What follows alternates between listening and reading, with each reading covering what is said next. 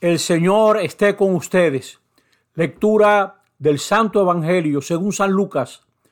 Una vez Jesús estaba orando solo en presencia de sus discípulos, les preguntó, ¿quién dice la gente que soy yo?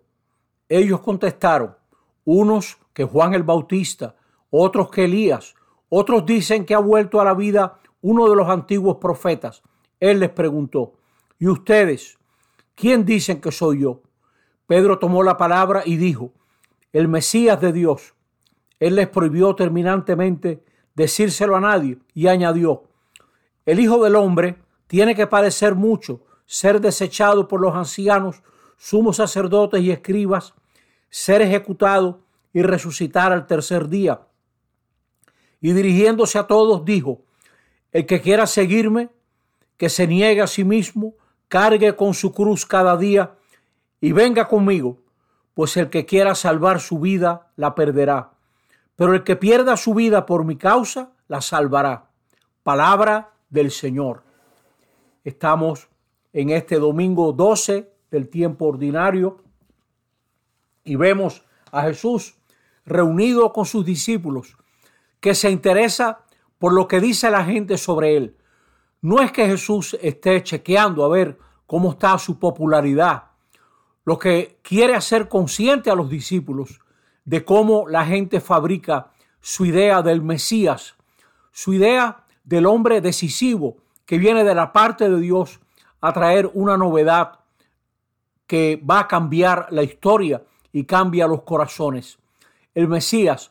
Nosotros pertenecemos a una cultura un poquito desesperada, que ya no espera nada, pero aquellos hombres y mujeres esperaban al Mesías y fabricaban su idea de Mesías con lo que habían conocido, los profetas, la figura de Juan el Bautista, el gran Elías. Todo aquello tenía que ver con acciones deslumbrantes y ellos con eso pintaban su idea del Mesías. Pero eso no basta para explicar lo que verdaderamente viene de la parte de Dios para transformar la historia. Luego les pregunta por lo que piensan ellos. Y eso es importante también para nosotros, porque nosotros no podemos ser cristianas, cristianos que se limitan a repetir lo que dice la gente. Nosotros estamos llamados, cada uno, a hacer un proceso personal. ¿Qué crees tú? ¿Qué piensas tú misma, tú mismo? ¿Hasta dónde llega tu fe? Y finalmente Pedro, inspirado por Dios, le dice a Jesús, tú eres, tú eres el Mesías. Jesús no es el Mesías porque Pedro lo diga, sino porque Dios así se lo ha inspirado. Y eso quiere decir que Pedro tiene que hacer una reflexión rápida porque Jesús no va a ser Mesías como Pedro a lo mejor pensaría. Sabe Dios qué meta Pedro detrás de esa idea. Y rápidamente Jesús le explica que él va a enfrentar el rechazo, que él va a enfrentar la condena injusta de parte de autoridades reconocidas. Seguimos a un hombre que fue cuestionado, que fue rechazado por las autoridades más válidas del pueblo de Israel. Y es bueno ser consciente de eso. Es bueno que nosotros seamos conscientes de que la primera comunidad encontró en Jesús un camino de unidad, la oportunidad de la unidad de aquel mundo tan dividido como el nuestro. Había divisiones entre el que era judío y el que no era judío, entre el hombre y la mujer, entre el libre y el esclavo, entre el que había fracasado para siempre y el que parecía tener un éxito incontrolable. Todas esas divisiones el Mesías las ha resuelto en su propia carne. El Mesías es aquel que sustenta la entrega personal. Todo el mundo, tarde o temprano, va a tener que decidir de acuerdo a lo que cree, de acuerdo a lo que valora. Y Jesús llama a entregar la propia vida, llama a meterse en un proyecto que parecería perderse, parecería perder la vida. Es así lo que plantea Jesucristo.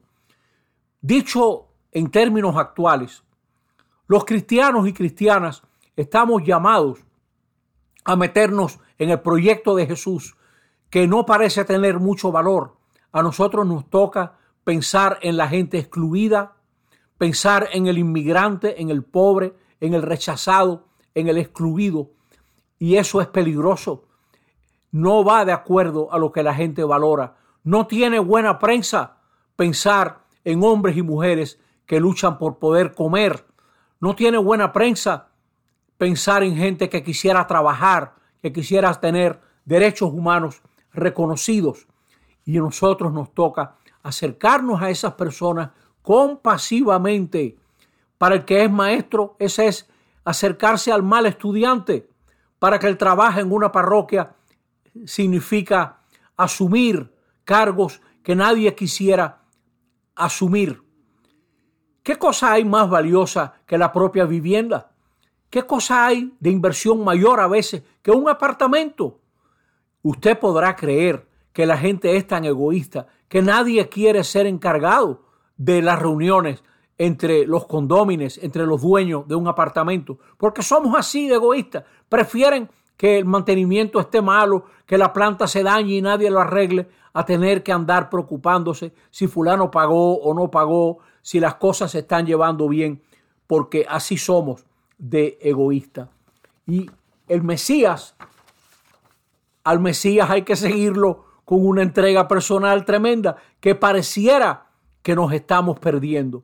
Y Jesús nos invita a acompañarlo, es decir, a ir con Él. Y eso supone que vamos a renunciar a lo que nos interesa a nosotros para preocuparnos de lo que le interesa a Jesús. Eso es el niéguese a sí mismo. Es decir, no andemos buscando ventajas, busquemos lo que interesa a Jesús.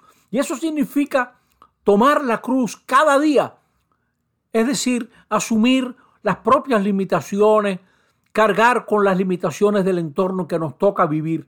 El que quiera hacer algo por un país pobre va a tener que aguantar muchas cosas difíciles. El que quiera ser empresario, profesional, negociante de una manera nueva, metido en este lío en el que nosotros estamos, va a pasar muchas dificultades. Pero Jesús nos llama a eso, a jugarnos la vida, a apostar la plena vida a lo que Él le apuesta. Porque Él dice que el que pierda su vida por mi causa, la salvará. Es decir, encontrará su sentido y su plenitud en esa opción por todo lo que plantea Jesús. Todo un programa, todo un programa para nuestra vida. Quiera el Señor que nosotros nos atrevamos a considerar despacio todas estas cosas que Jesús propone sin trampa, sin engaños. Ya se sabe lo que implica y al mismo tiempo que propone con esa lealtad que ni se engaña ni engaña. El que pierda su vida por mi causa, la salvará. Así sea. Amén.